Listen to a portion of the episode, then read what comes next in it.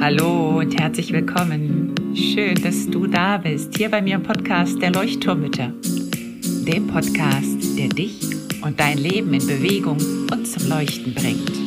Mit ganz viel Gefühl und Verstand. Mein Name ist Henriette Mathieu und ich freue mich riesig, dass du dabei bist. Und nun lehn dich einfach zurück, atme tief durch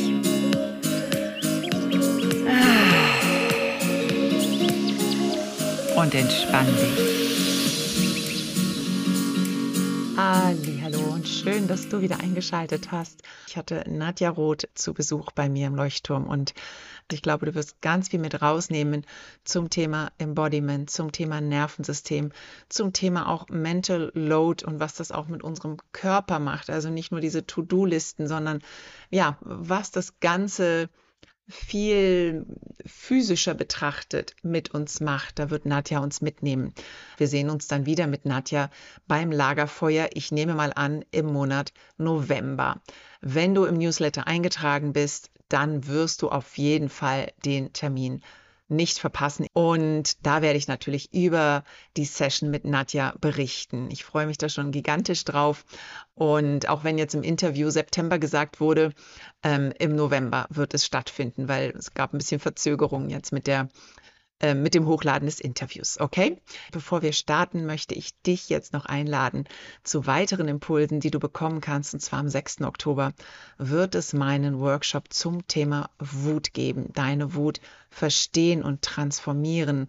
Und vieles, was heute im Interview angesprochen wurde, wird auch Thema des Workshops sein, wo wir wirklich nochmal in die Tiefe gehen werden und wirklich deine Wut in der Tiefe anschauen. Ah, was macht die Wut im Nervensystem, beziehungsweise wie reagiert das Nervensystem, wenn du wütend bist? Was ist überhaupt die Wut?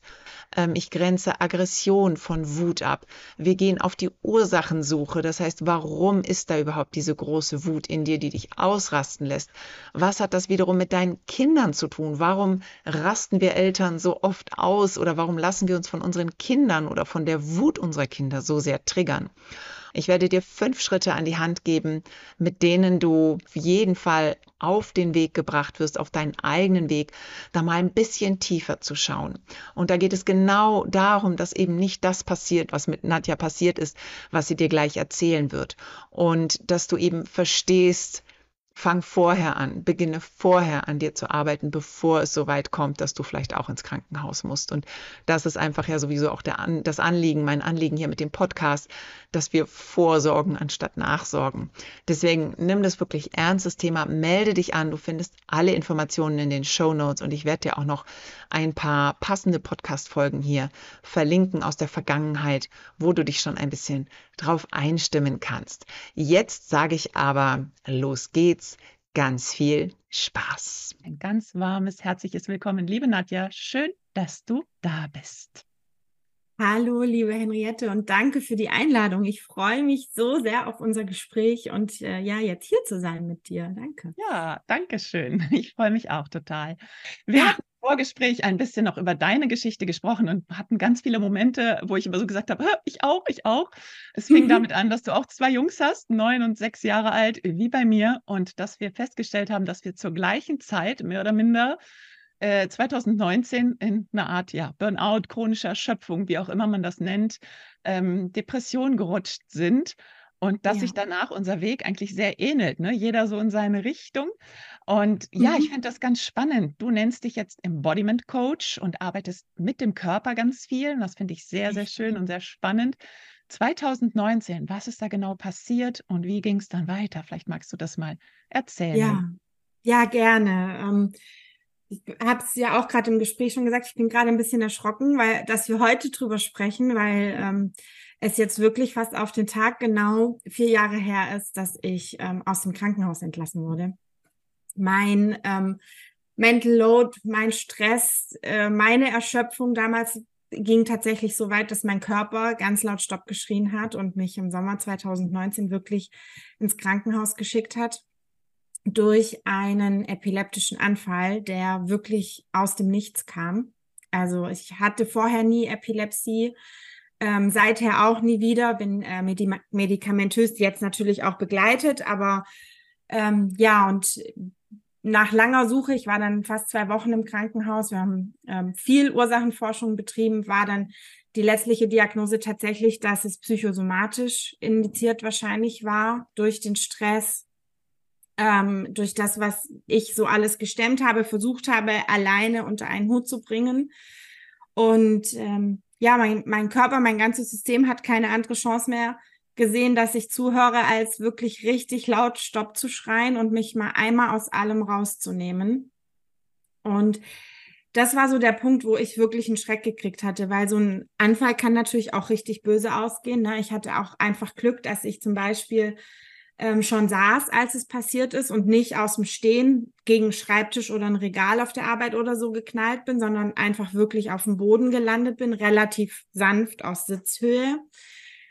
Ähm, und ja, das war so ein Punkt, wo ich dann natürlich im Krankenhaus auch viel Zeit hatte zu reflektieren und gemerkt habe, dass so kann es einfach nicht weitergehen. Es kann nicht sein, dass ähm, ich noch mehr solcher Warnungen brauche und wer weiß, wie oft die dann gut ausgehen. Und ähm, das zog auch einige ja, Konsequenzen in Anführungsstrichen nach sich. Ich durfte zum Beispiel ein Jahr lang nicht mehr Auto fahren. Mhm. Ähm, was dann natürlich mit zwei kleinen Kindern, ja, der, der Kleine war damals anderthalb, ähm, mich auch vor Herausforderungen gestellt hat, weil ich die Kinder in zwei verschiedenen Betreuungsorten hatte, in der Krippe und am Kindergarten und gleichzeitig ja zu dieser Arbeit weiterhin wieder hin sollte ähm, vier Vormittage in die Woche, auch zu festen Zeiten und da einfach wenig Flexibilität war. Und dann habe ich das ähm, nochmal beruflich umgestellt und mich gleichzeitig auf den Weg für mich selber gemacht, hingeschaut, was wirklich mit mir los ist, ähm, ganz viel Persönlichkeitsarbeit angefangen, bin auf meine Hochsensibilität gestoßen und habe auch selbst an einem Coaching-Programm teilgenommen, wo eben nochmal ganz viele dieser Themen auch aufgearbeitet habe um da rauszukommen. Und das war so ein bisschen dann auch der Punkt, an dem ich mich entschieden habe, ich muss einmal komplett umstellen. Ich möchte einmal komplett umstellen. Ähm, bin dann in die Selbstständigkeit gegangen, eben mit dem Wunsch, andere Frauen und Mütter auch begleiten zu können und als Coach arbeiten zu können, ähm, um ja vielleicht auch ein Stück weit zu verhindern, dass anderen sowas auch passiert, ja. Ja, und ja. wie sah dann dein Weg aus? Daraus? Also du hast gesagt, du hast auch Coachings gemacht, du warst auch in Therapie, mhm. hast viel ja. an dir selber gearbeitet. Ähm, also eins würde mich bei interessieren, ähm, was ist so passiert, ja, in der Therapie, in den Coachings vielleicht? Was hattest du da so für Erkenntnisse, was dann bei mhm. dir oder was sich dann geändert hat? Und in welche Richtung ging es dann? Also du bist ja wirklich wegen deines Körpers im Krankenhaus gelandet. Das heißt, ja. der Körper hat ein sehr deutliches Signal gegeben. Und genau, und hat das auch damit zu tun, dass du sozusagen in Richtung Embodiment gegangen bist? Ja, ich glaube, das war tatsächlich schon so der erste Anker, der in Bezug auf dieses Thema gesetzt wurde. Ich ähm, bin aber gleichzeitig von meiner Persönlichkeit her wirklich Kopfmensch und mache viel rational und organisiere viel und sehe das eigentlich auch als meine Stärke an, die gleichzeitig aber eben die Gefahr ist, zu viel zu machen. Ähm, und habe dann erstmal angefangen, mich tiefer mit der Hochsensibilität zu beschäftigen, noch auf der kognitiven Ebene, habe da eine Ausbildung gemacht als Hochsensibilitätscoach, mhm. ähm, um da wirklich auch Tools an die Hand zu kriegen, speziell dieses Thema greifen zu können und habe aber parallel immer selbst auch weitergearbeitet mit verschiedenen Tools, also das typische zum Beispiel Yoga und Meditation, um so einen Ausgleich zu schaffen zu diesem lauten, vollen Alltag ein Stück weit und aber auch mit anderen ähm, Embodiment-Tools, die eben das ganze Nervensystem zum Beispiel mitnehmen und so ja ähm, Stress ganz anders auch abgebaut werden kann. Mhm.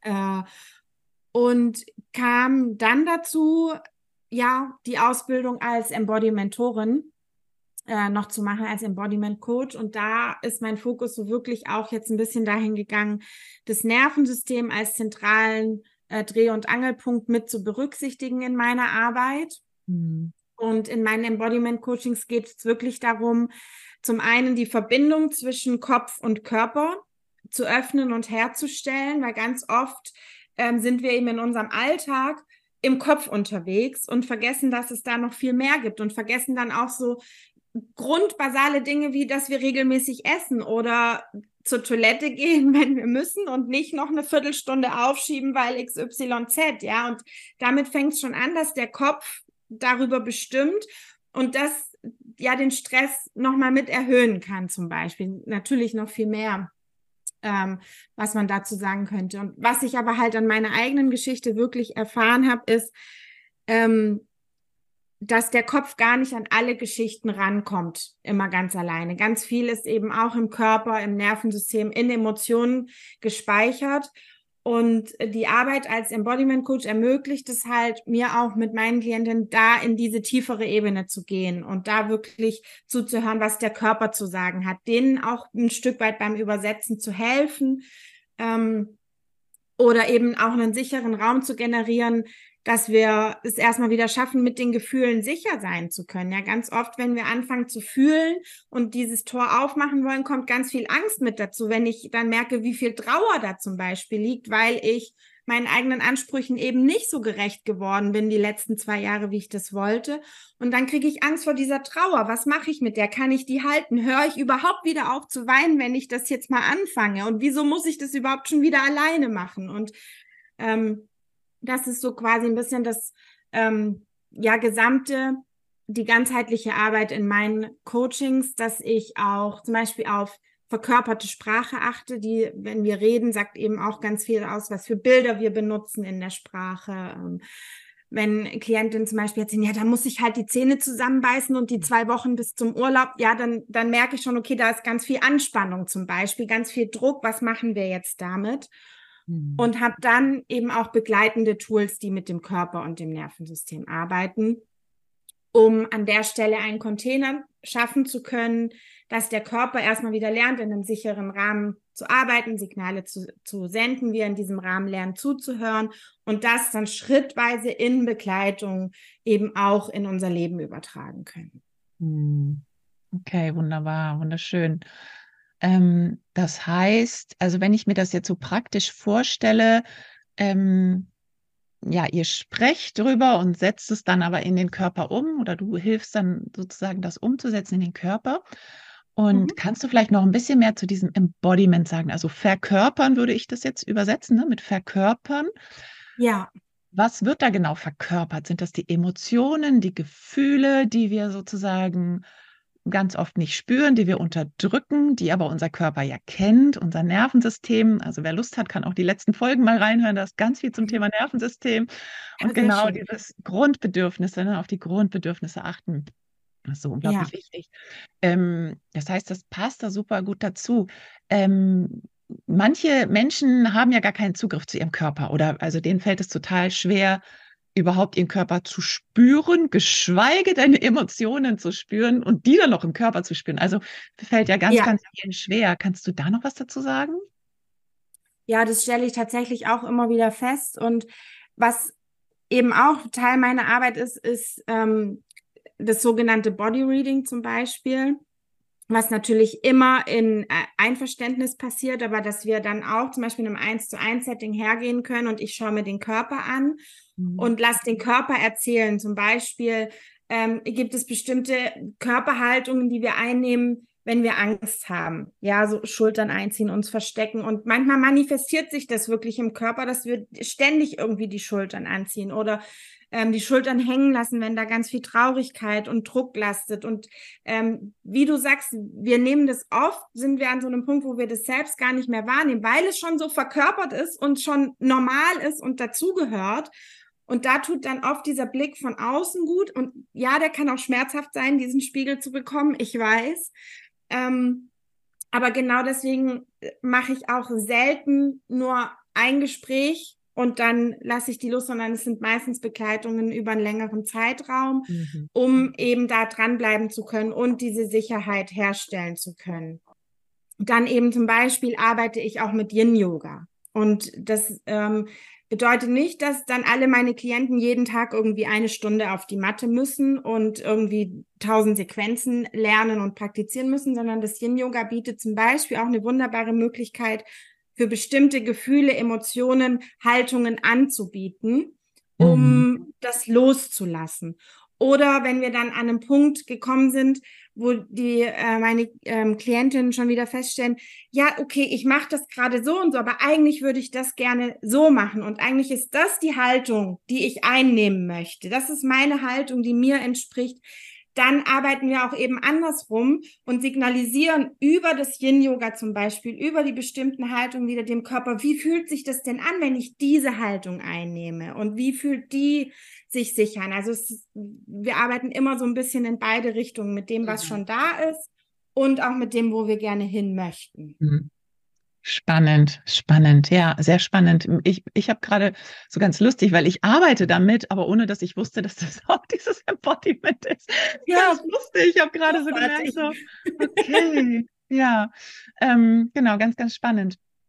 Ähm, warte mal, jetzt ist meine Frage gerade weg, die ich gerade hatte. Ähm, was war das denn jetzt? Ach so, genau. Ich wollte noch fragen. Du hast mir auch gesagt, also einmal sei es, genau, du hast gerade über Yin Yoga gesprochen. Das war die Frage ähm, beziehungsweise die Ankündigung zum Thema Yin-Yoga möchtest du nämlich ins Lagerfeuer kommen. Genau. Das ja. wollte ich damit noch sagen. Das heißt, alle, die jetzt hier zuhören, die sind herzlich eingeladen, ins Lagerfeuer zu kommen. Das findet einmal im Monat statt, am zweiten Freitag im Monat. Und das sage ich jetzt einfach schon mal. Da hast du dich nämlich angeboten, da eine Session mit mhm. uns zu machen, wo es ein bisschen praktischer wird. Darauf freue ich mich total. Und ich nehme mal an, das wird September werden, aber auf jeden Fall ähm, schau in die Show Notes. Du kannst dich dort anmelden. Und dann wollte ich dich fragen zum Thema Mental Load, weil du hast mir auch erzählt, dass du Mental Load nochmal eben ganz anders, ja, eine andere Perspektive einnimmst. Das ist vielleicht mhm. der richtige Begriff. Und zwar eben auch von der Körperebene. Und das fand ich sehr, sehr spannend. Und dann auch hätte ich noch die Frage, aber wir können auch erstmal die eine natürlich machen.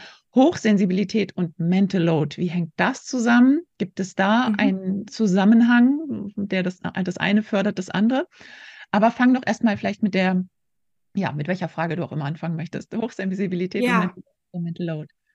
Gerne. Ähm, also zum Thema Mental Load, das war eben auch so ein bisschen mein persönlicher Einstieg damals. Ähm, und dann sind eben viele der Tipps, zum Thema Mental Load, was ja quasi die Aufgabenlast ist, die wir besonders als Mütter im Alltag stemmen. Also um den Alltag zu organisieren, um die Kinder zu organisieren, aber eben auch zum Beispiel die emotionale Begleitung der Kinder ähm, und so ganz viele Kleinigkeiten, ja, an die wir denken müssen, die wir organisieren müssen, um so das Familienleben zu gestalten. Ähm, und mein Zugang war dann damals auch im ersten Schritt sehr theoretisch. Ich habe viele Bücher gelesen von großartigen Kolleginnen und ganz viele der Ansätze waren dann eben hinzuschauen, wo kannst du dir Hilfe annehmen? Mach dir Listen, mach das sichtbar, schreib mal alle Aufgaben auf, die es gibt und dann setzt euch, wenn du einen Partner hast, zum Beispiel mal hin, sprecht mal darüber, teilt das neu auf, ja, und ähm, habe dann viele dieser Tipps gemacht und wir haben aber festgestellt, wir kommen da irgendwie an unsere Grenzen. Also zum einen strukturell natürlich, wenn wir, wenn ein Partner da ist, der irgendwie von sieben bis 20 Uhr aus dem Haus ist, ist nicht so viel mit Delegieren, so, ja, ähm, als ein plattes Beispiel mal.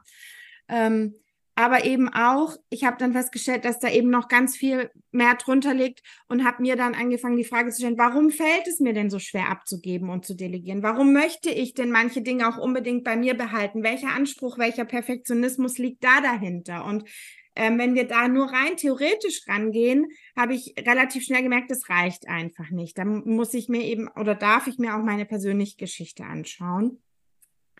Und habe dann zum anderen festgestellt, dass eben unser Nervensystem ganz viel damit zu tun hat. Ich meine, als Mama von einem Kleinkind oder Babys ist Schlafmangel an der Tagesordnung leider, ja. Ähm, aber natürlich erhöht sich mein Stress, wenn ich permanent zu wenig Schlaf habe, einfach weil mir diese nächtliche Erholungsphase schon fehlt. Also darf eben auch ein Dreh- und Angelpunkt beim Thema Mental Load sein, auf solche Bedürfnisse mitzuachten und auch dafür Lösungen zu finden und nicht nur rein für die Aufgaben, die so ad hoc auf dem Tisch liegen. Oder eben das Thema ähm, regelmäßig zu essen und nicht nur den Kindern gutes Essen zu machen und selber einen Schokoriegel rein aus äh, Zeitmangel, sondern eben auch mitzuessen.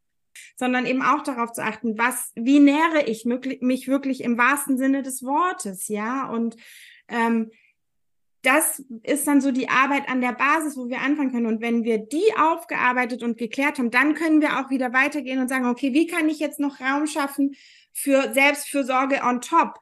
Dieser mhm. Tipp, dann nimm halt einmal in der Woche ein Bad. Das hat für mich nie funktioniert, weil Baden ist nicht das, was meinem System gut tut, ja, was, was ich mag. Und ähm, deswegen schaue ich da ganz gerne individuell hin und nehme eben auch das Nervensystem mit weil wenn unser Nervensystem auch gewohnt ist, permanent auf diesem hohen Level zu marschieren, dann kriegt unser System und unser Körper Angst, wenn wir das plötzlich auf Null setzen. Und mhm. dann wird diese, dieses auf Null setzen und zum Beispiel in die Entspannung zu gehen, in die Badewanne zu gehen, wird auf einmal der nächste Stress, weil wir das überhaupt nicht mehr kennen, weil wir diesen Stresszyklus, der an, uns am oberen Ende rennen hält in diesem Hamsterrad, gar nicht vorher beendet haben. Mhm. Und, ja, das spricht ähm, mir aus der Seele. Wunderbar, ja. wunderschön. Genau. Ich bin also so bei dir. Und jetzt weiß ich auch, warum mir ein Buch zu Mental Load überhaupt nicht geholfen hat, warum mich das eher abgestoßen mhm. hat, weil das so, das so in diese Vorwurfshaltung ging, ja, du musst jetzt einfach mal deinen Mann an die Hand nehmen, so in die Richtung ja. und dann setzt ihr euch hin und hier gibt es eine Excel-Tabelle und hier machst du, ähm, da schreibt ihr genau auf, wer welche Aufgaben übernimmt und so. Und ja, natürlich spielt das auch eine Rolle und es ist auch ein mhm. gesellschaftlicher mhm. großer Faktor, ne? wenn wir Absolut. den jetzt packen würden, da ja, könnten wir bis heute Abend vermutlich diskutieren.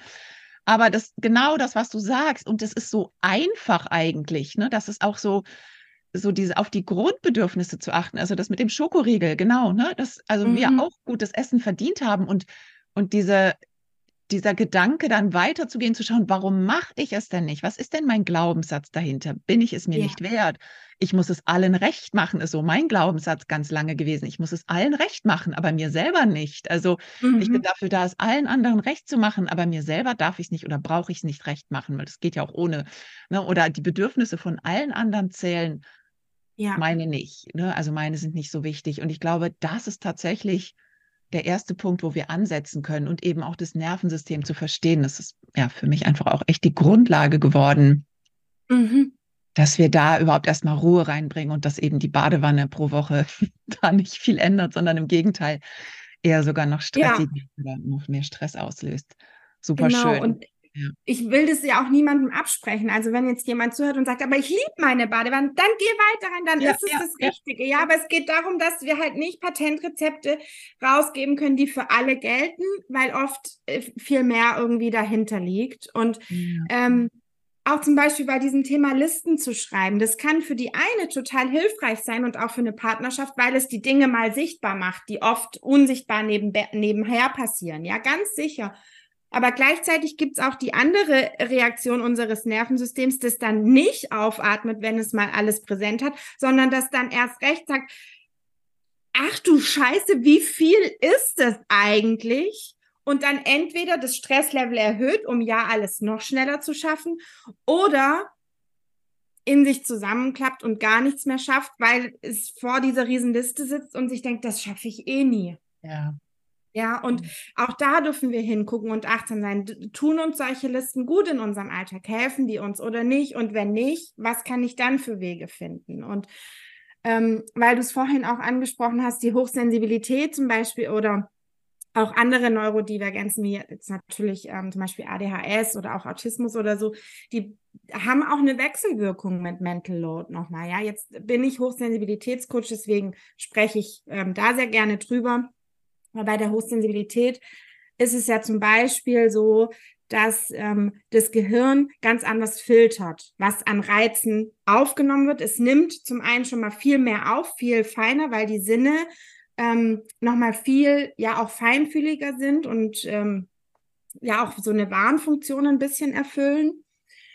Und was dann aufgenommen wird, wird auch viel weniger raus gefiltert als bei einem nicht hochsensiblen Gehirn. Also es, wenn man nicht hochsensibel ist, das Gehirn sieht vielleicht nicht das da hinten oder sieht es vielleicht, da ist auch noch Staub in der Ecke, könnte ich mal wieder Staub saugen, aber filtert schon raus, nee, das schaffe ich heute sowieso nicht, weil ich habe noch XY, das lassen wir jetzt mal, das haken wir gleich mal ab, bevor es in die Verarbeitung geht. Ein hochsensibles Gehirn nimmt es alles mit und hat es alles im Inneren und hat dann Probleme zu priorisieren. Hm. und wenn wir dann viel Mental Load haben und es eben vor uns liegen haben und dann noch uns umhergucken und nicht mit dieser Überreizung arbeiten, dann kommt da schnell so eine Wechselwirkung, wo sich das gegenseitig wirklich so hochschaukeln kann. Hm. Ja, das fand äh, ich nochmal ganz, ganz schöner Vergleich, genau. Oder nicht Vergleich, aber so dieses, äh, genau, dass, dass man nicht mehr sortieren kann. Man sieht einfach nur mhm. den Berg vor lauter Aufgaben vor sich und, und kriegt nicht mehr auf die Reihe, was ist jetzt wirklich wichtig, was, was brauche ich jetzt nicht anschauen und was, ja. was tut gut anzuschauen und sich da irgendwie drei Dinge rauszupicken. Das finde ich ganz, ganz, ja, ein sehr schönes ja. Bild. Mhm. Genau. Und ähm, ja, weil für das hochsensible Gehirn und System ist auch erstmal alles, was an Reizen kommt, halt gleich wichtig. Mhm. Egal, ob das jetzt das weinende Kind ist, was gerade gestolpert ist und ein blutendes Knie hat, oder ob das eben das Stückchen Papier ist, was noch hier auf meinem Schreibtisch liegt von vor zwei Tagen. Ja, das, wenn es das wahrnimmt, stuft es erstmal als gleich wichtig ein und dann kommt natürlich so ein innerer Konflikt, wo fange ich jetzt an?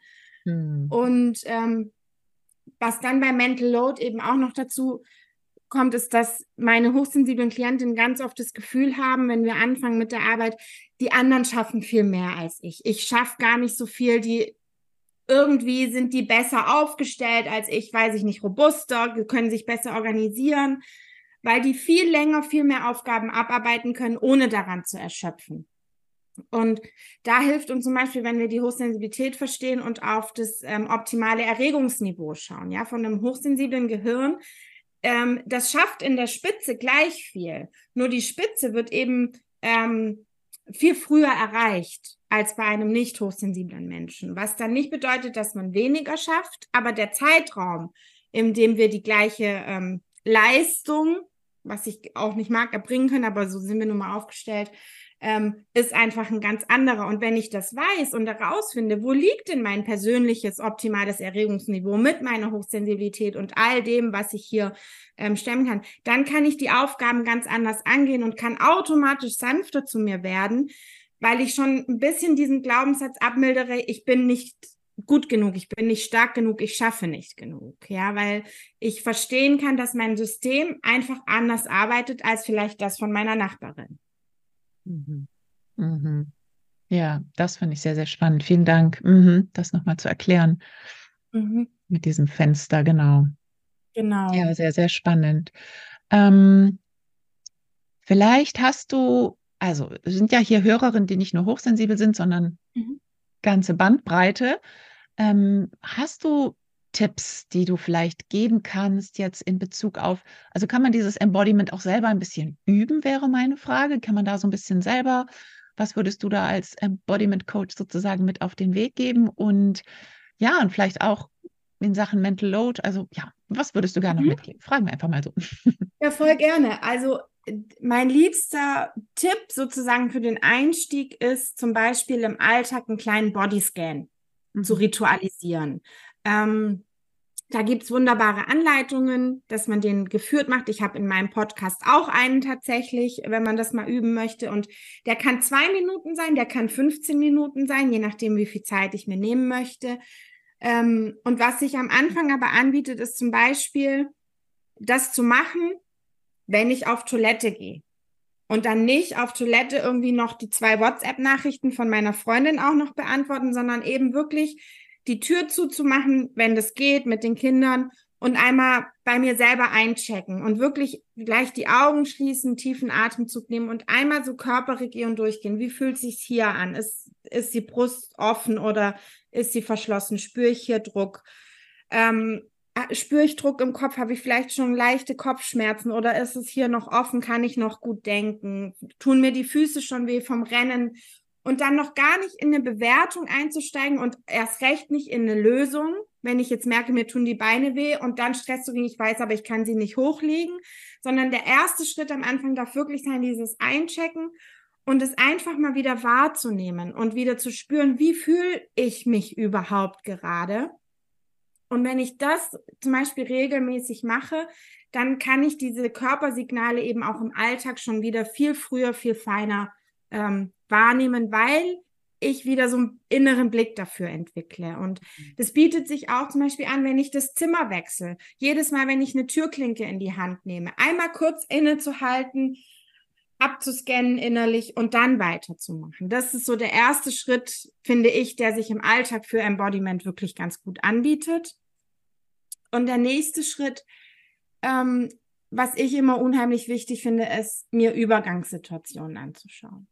Wir kennen das oft von unseren Kindern, die bei den Übergängen ähm, Begleitung brauchen, zum Beispiel beim im Kindergarten morgens anzukommen, Übergangsobjekt typisch Kuscheltier von zu Hause mitzunehmen. Oder eben Mama kommt noch mit rein, liest mir noch ein Buch vor, bis ich Tschüss sagen kann. Und wir sind oft Meisterinnen da geworden, irgendwie unsere Kinder da gut zu versorgen und die zu begleiten. Aber wann nehmen wir uns Zeit für unsere eigenen Übergänge?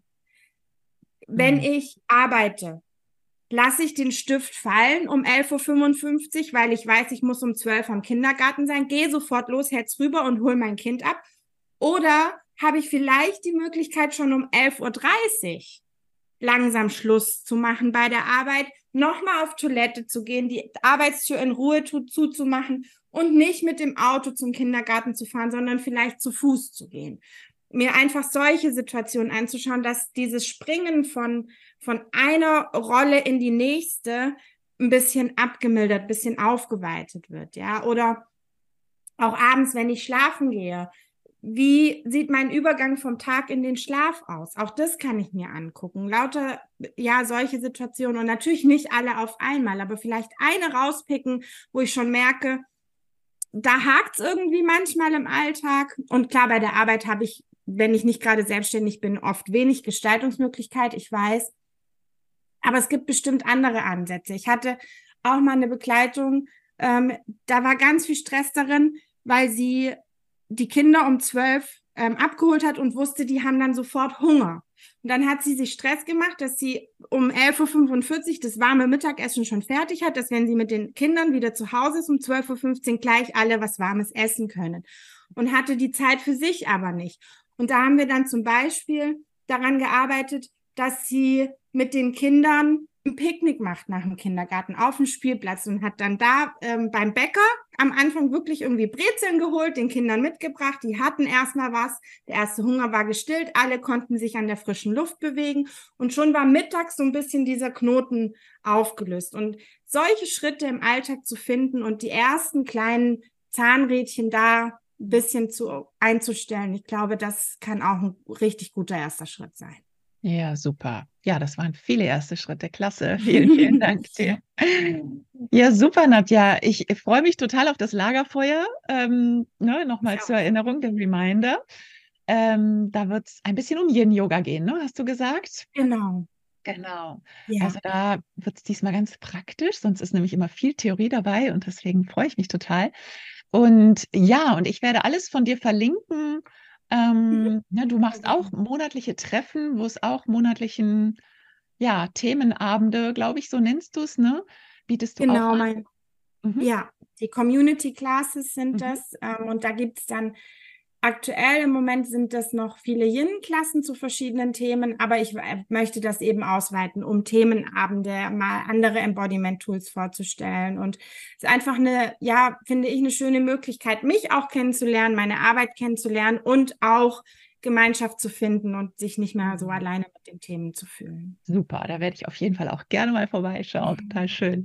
Ja, ja wir verlinken das alles. Ähm, ihr findet alles in den Show Notes zu Nadja zum Lagerfeuer und also ihr könnt uns ganz bald wiedersehen, würde ich sagen. Das heißt, ja. äh, liebe Nadja, ich bedanke mich total für dieses schöne Interview. Ich habe auch ganz viel mitgenommen nochmal. Und ähm, ja, danke. Ich wünsche dir alles Gute. Bis ganz bald. Bis bald und danke dir nochmal. Es war sehr schön. Danke. Dankeschön. Ciao in die große Runde. Tschüss.